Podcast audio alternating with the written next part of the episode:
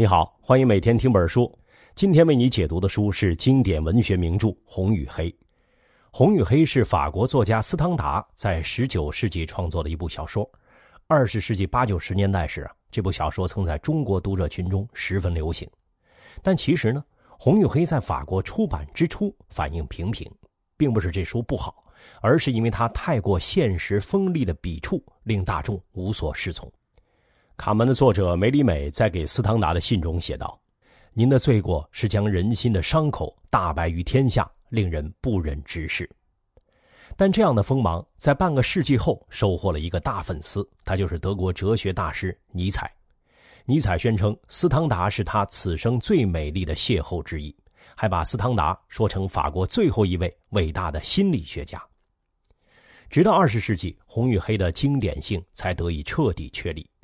一部作品想要担得起经典的名头，它在写作风格、小说主旨等方面就要经受得住时间的考验，给人历久弥新之感。《红与黑》就是一个好例子。比如，首先，小说揭示的个人与社会之间的关系，直到今天仍有值得我们深入思考的巨大空间。其次，斯汤达抛弃了欧洲中世纪文学中扁平化的女性形象，赋予了女性智慧和主观能动性，这点赢得了波伏娃的赞赏。此外，作者成功塑造了主人公于连这样一个亦正亦邪的人物，几乎成了野心勃勃和不择手段的代名词。那么，于连就是一个纯粹的野心家、彻头彻尾的反派吗？并非如此，于连是善与恶的交织体，而心理描写大师斯汤达将他曲折复杂的心路历程写得丝丝入扣，还原了一个鲜活真实的人。他还赋予了于连一种特质。这种特质或多或少击中了每位读者的内心，那就是向上的蓬勃生机。于连，一个社会底层青年，他不甘于重复父辈的生命轮回，要凭借自己的努力打破法国社会的壁垒，为自己谋得上升通道。如果说于连是有罪的，那他背负的原罪就是所谓的非分之想，他觊觎某些本不属于他出身阶层的权利。于连的人物设定和斯汤达的个人经历自然有一定的联系。斯汤达生于1783年，六年后法国大革命爆发。可以说，斯汤达的童年和青年时代荡涤着革命激情，依次经历过攻占巴士底狱、法兰西共和国成立、拿破仑发动雾月政变等重大历史事件。就在雾月政变的第二天，斯汤达来到巴黎。他原本是来投考巴黎理科综合学院的。但身处革命浪潮中，斯汤达果断放弃了理科男的前途，经表亲介绍，在战争部谋得了秘书职位。不要以为斯汤达是一个文弱书生啊，他跟随拿破仑远征过意大利，也亲历了莫斯科远征军的溃败。斯汤达虽然出生在保皇党家庭，但他的个人情感偏向拿破仑，甚至想过刺杀路易十八。在拿破仑帝国垮台后，斯汤达一度逃到米兰。在那里爱上了意大利女子玛蒂尔德，但比起小情小爱，玛蒂尔德显然更愿意为了家国大爱投身革命运动，所以最后两人还是分道扬镳。不过这段浪漫插曲倒是带来了一个副产品：斯汤达鼓捣出了一部名为《论爱情》的专著，初步显露文学才华。他的确不负心理描写大师的头衔啊，在书中将爱情弯弯绕绕的小心思分析的鞭辟入里。波旁王朝复辟后，斯汤达每年能够支取九百法郎的军饷和一千法郎的年金，这些钱能让他混迹于上流社会。比起不是在破产就是在借钱的巴尔扎克，斯汤达的小日子过得还挺滋润的。有评论家对比过两人的小说，巴尔扎克的作品中有对物质的追求，有汲汲营营的阴谋，但斯汤达没有。他的小说主人公和他本人一样，是在追求幸福。好比于连，他努力跻身上流社会，但一路上没用过什么阴谋诡计。斯汤达的小说里时时闪现的浪漫主义和英雄情节，又让人不禁猜想，这位公务员在工作和私下是两副完全不同的面目，具有怎样有趣的双重人格。对于红与黑的男一号于连，斯汤达是寄予深切同情的。他说过：“于连就是我。”当然，福楼拜也说过：“包法利夫人就是我。”我们不能因此就认为小说就是作者描述他本人的情感和生活，这句话更像是表达作者深深沉浸于人物心理的创作状态。这里说一句题外话：小说这种文学题材，早期套路通常是那是一个遥远的传说。发展到斯汤达时代，作家们开始尝试突破全能视角，用各种方式进入人物的内心深处。这也是小说发展史上比较明显的趋势。那让我们回过来讲这部小说，书名中的红色和黑色代表什么呢？后人进行过各种解读，流传最广的说法是认为两种颜色代表了两种上升通道，红为参军，黑为教会。然而当时的法军军装是蓝色的，此外只有低阶教士才穿黑色长袍。按于连的野心，至少要当上红衣主教，那就是穿红衣戴红帽。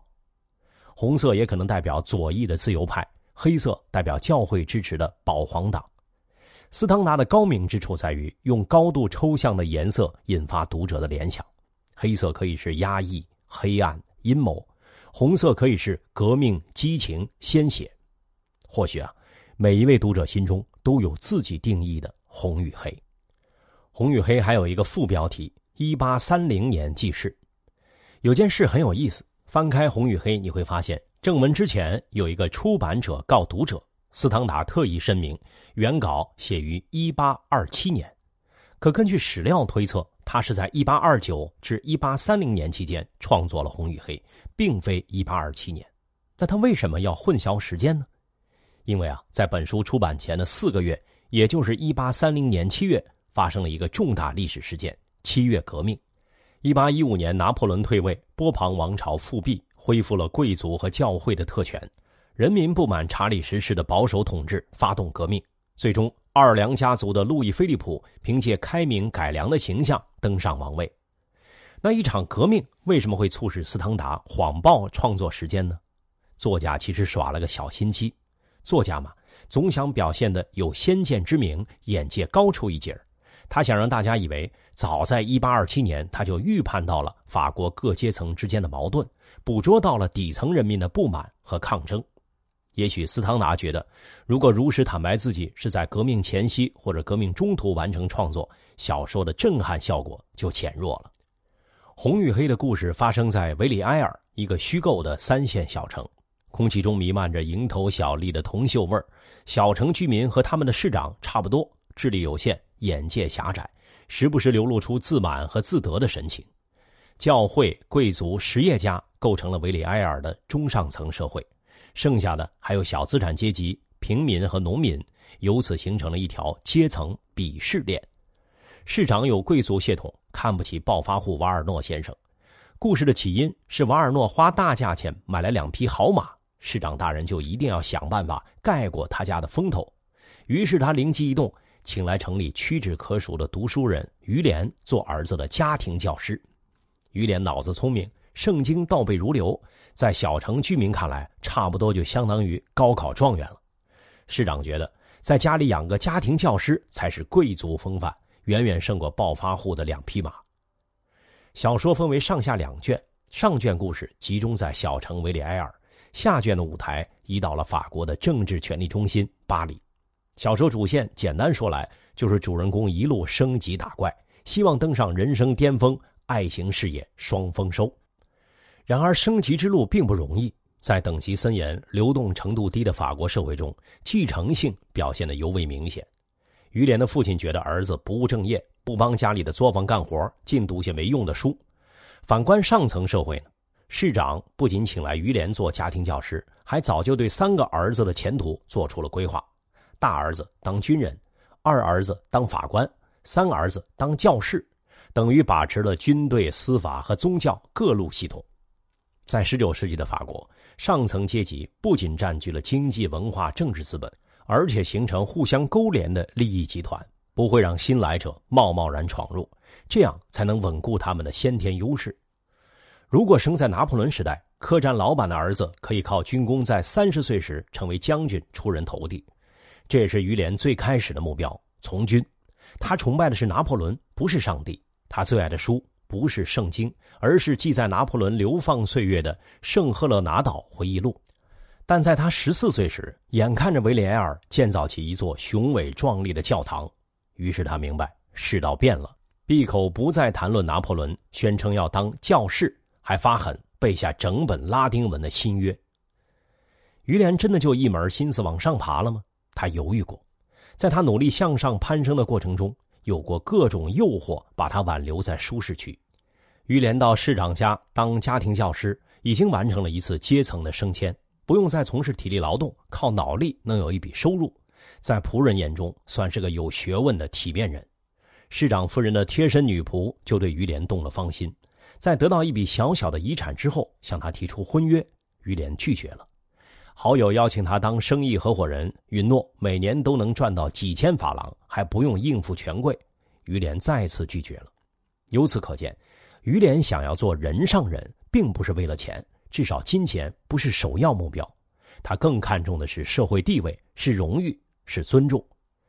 于连在接到家庭教师的邀约时，还有一个细节：父亲和他提工钱，而他更关心的是要不要和仆人同桌吃饭。和仆人同桌意味着他的地位等同于仆人，给再多钱他也不乐意。于连回绝了女仆的示爱，却爱上了女主人市长夫人，一如当年潦倒的拿破仑爱上了贵妇约瑟芬。在年轻的家庭教师出现之前，夫人按部就班地遵循着贵族女性的人生轨迹，在修道院度过少女时代，带着一笔丰厚的财产嫁给门当户对的丈夫，一连生下三个孩子。除了照顾孩子，剩余时间只能靠宗教来填补。夫人毫无人生经验，但她不是木头美人，恰恰相反，她有灵活的头脑、宽厚的心灵，这些特质吸引了于连。或许这里头还有那么一点恰到好处的母性。当然，无法否认的是，于连也希望借助夫人的影响力找到通往成功的捷径，也心怀征服贵妇带来的沾沾自喜的成就感。反观市长夫人。命运赐予了她富裕的生活，可周围的人，包括丈夫，都是大老粗。于连则与众不同，她聪颖、敏感、自负，带点阴柔的性格，很容易激发母性的怜爱。两人都没什么恋爱经验，一个全凭着一股冲劲儿，另一个呢，虽然早就当上了母亲，心态上却有点像怀春少女。于连不断逼迫自己完成一些小小的壮举，比如今晚一定要碰到市长夫人的手臂。他将其称为职责，夫人则因为于连藏着一个凶相而吃醋，在于连发誓那不是女人的照片后，又绽开了笑脸。两人你侬我侬之间，迎来了《红与黑》上卷最浓墨重彩的情节：国王到访维里埃尔，城中权贵是闻风而动啊，都想参与这一盛事，以后提起来也能光宗耀祖啊。夫人像是被爱情冲昏了头脑的傻姑娘。他用尽手腕挤掉富家子弟的名额，让于连进了仪仗队，就为了一睹情人穿军装的英姿。此举却引来众人的愤怒：木工的儿子竟然和出身高贵的子弟平起平坐。对于于连而言，更大的触动来自主持朝圣仪式的年轻主教，主教竟然只比他大了六七岁，就因为是贵族，是侯爵的侄子，所以他年纪轻轻就当上了主教。仪仗队事件触犯众怒，市长收到匿名信，告发他的妻子和家庭教师通奸。于连离开小城，前往贝造松修道院进修。修道院这段情节类似话剧上下半场的起承转合。我们的主人公终于离开了小城维里埃尔，经引荐成为了侯爵的秘书。用于连自己的话来说，他终于要在伟大事件的舞台上露面了。于连出入侯爵府，意外的发现。与侯爵相处如沐春风，全然不像小城市长之流表现出的纡尊降贵、傲慢无礼。侯爵和于连的关系看起来亦师亦友，但并不能代表两人是平等的。他只是一个更开明的贵族，不会伤及雇员的自尊心，因为这样对他没什么好处。在上位者的雍容大度下，侯爵对于连的态度相当矛盾，既欣赏年轻人的才华，又打心眼里看不起他的出身。巴黎上层人士给于连最高的褒奖，就是把他当做某个大贵人的私生子，而非木匠的儿子。他们不敢相信，来自底层的年轻人竟然如此优秀，宁愿自欺欺人，编出私生子的托词。于连在侯爵府还碰到了一个异类——侯爵府的大小姐玛蒂尔德。或许你还记得，斯当达有过一次求爱失败的经历，那位巾帼英雄也叫玛蒂尔德。两者是否有关联，就不得而知了。波伏娃在第二性中花了不少篇幅来论述斯汤达，他十分赞赏斯汤达的女性观比同时代作家要先进许多。斯汤达笔下的女性有血有肉，而非刻板的城市化形象。尽管斯汤达每次还是会让男主角爱上像市长夫人那样较为传统的良家妇女，但他在《红与黑》里毕竟给于连同时安排了另一个离经叛道的女朋友玛蒂尔德作为对照。玛蒂尔德令当时的读者手足无措，所以在波伏娃看来，斯汤达有这等突破已经很了不起。玛蒂尔德到底怎么离经叛道呢？按现在的说法，此女子浑身上下都是戏。她初次登场就自说自话，穿了一身黑色丧服，说是为了悼念祖先。侯爵府有位祖先在宫斗中丧命，玛格丽特王后是这位祖先的情妇，她向刽子手要来情人的脑袋，将其落葬。马蒂尔德十分钦佩王后的壮举，到小说最后，他甚至自己也效仿了一把，亲手埋葬了于连的头颅。马蒂尔德看不起平庸的贵族子弟，他们拥有的一切都是先天继承的。于连不同，他今时今日能出现在侯爵府，全凭个人奋斗。从本质上来说呢，于连和马蒂尔德是同一类人，有着熊熊燃烧的野心和欲望，也具备戏剧性人格。他们都深受当时各种新兴思潮的影响。万一革命爆发，于连会是下一个革命领袖丹东。马蒂尔德会和于连并肩战斗，或者为他殉情，但与此同时，两人既骄傲又自负。于连担心马蒂尔德居高临下看不起人，马蒂尔德也确实认为下嫁于连是自降身份，但在浪漫情绪的作用下，又觉得爱上于连是一件惊世骇俗、值得一做的事儿。在种种复杂心理的作用下，两人的爱情犹如共舞一曲探戈，你退我进，你进我退。于连逐渐明白，对待市长夫人的那一套温存体贴的方式，在马蒂尔德面前是不能奏效的。于连越是耍酷，越是表现的霸气十足，就越是可能攻陷他。于是他灵光一闪，架起梯子爬进马蒂尔德的房间。这番行为着实冒险，万一马蒂尔德不愿意开窗呢？可马蒂尔德开了，于连戏剧性的举动正合他的心意。他还兴奋地剪下一簇头发，以此表明自己是于连的仆人。在描述于连和马蒂尔德纠结的情感状态时，斯汤达运用了大量的内心独白，这是他被称为“心理描写大师”的原因。斯汤达开创性的抛弃了描述性文字，也尽量减少人物间的对话，却费了不少笔墨替每个人物抒发所思所想。于连和马蒂尔德呢，犹如狂风暴雨般的内心戏，伴随着于连爬窗进入马蒂尔德的闺房，到达高潮。当高潮真正来临时，斯腾达却戛然而止。马蒂尔德只说了一句：“是你呀”，就干脆利落的为两人焦灼的情感大戏画上休止符。从这个细节看，斯汤达确实是个善于在叙事节奏上创新的大师。偷情的刺激成了爱情的助燃剂。烈火干柴愈烧愈旺之际，马蒂尔德珠胎暗结，侯爵只能充当起好丈人的角色。为了让于连配得上自己的女儿，他给了于连一个轻骑兵中尉的军衔和一个贵族头衔。于连真的成了某个大贵人遗落在山区的私生子，连他自己都有那么一刻怀疑这是不是真的。可于连在人生巅峰待了片刻，便跌落泥地。侯爵收到市长夫人的来信。夫人在信中袒露了曾和于连通奸的过往，这封举报信让于连声名狼藉，眼看着到手的荣华富贵就要溜走，于连一时头脑发热，匆匆赶回维里埃尔，在教堂内当众开枪击杀夫人，此后锒铛入狱。关于这急转直下的剧情啊，有很多能自圆其说的解释。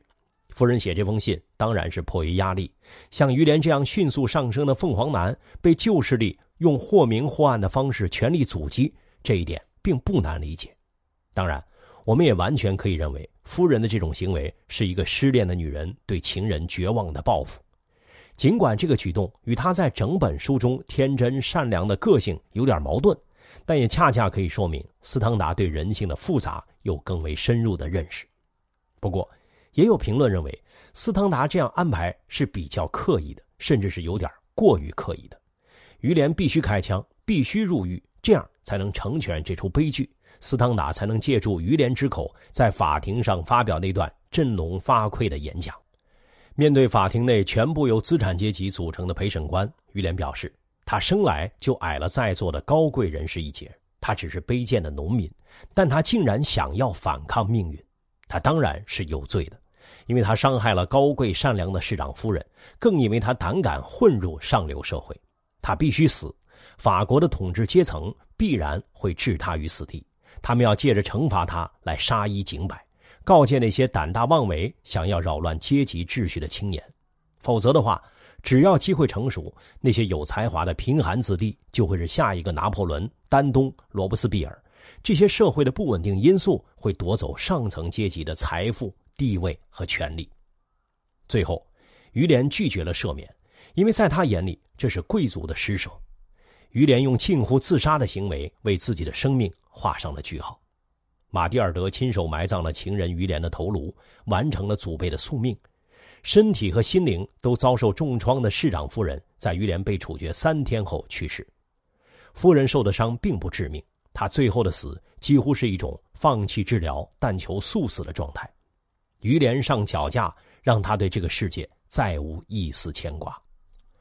回望于连短短的一生，木匠的儿子发奋读书，成为市长儿子的家庭教师，因为教会的关系当上侯爵的秘书，又凭借个人魅力俘获了贵族恩戴马蒂尔德的芳心，进入了心心念念的军队。转眼间又一无所有，丢了性命。然而，对于于连而言，他的灵魂完成了一次荡涤和升华。入狱之前的于连执迷于世俗的成功，宁可死上一千次也要飞黄腾达；入狱后的于连犹如遭了当头棒喝，终于认识到何谓幸福，收获了心灵的宁静，所以他也能坦然赴死，因为此生已无牵挂。我们前面提到过，斯汤达对“幸福”两字情有独钟，他十分喜欢引用一句献词，献给少数幸福的人。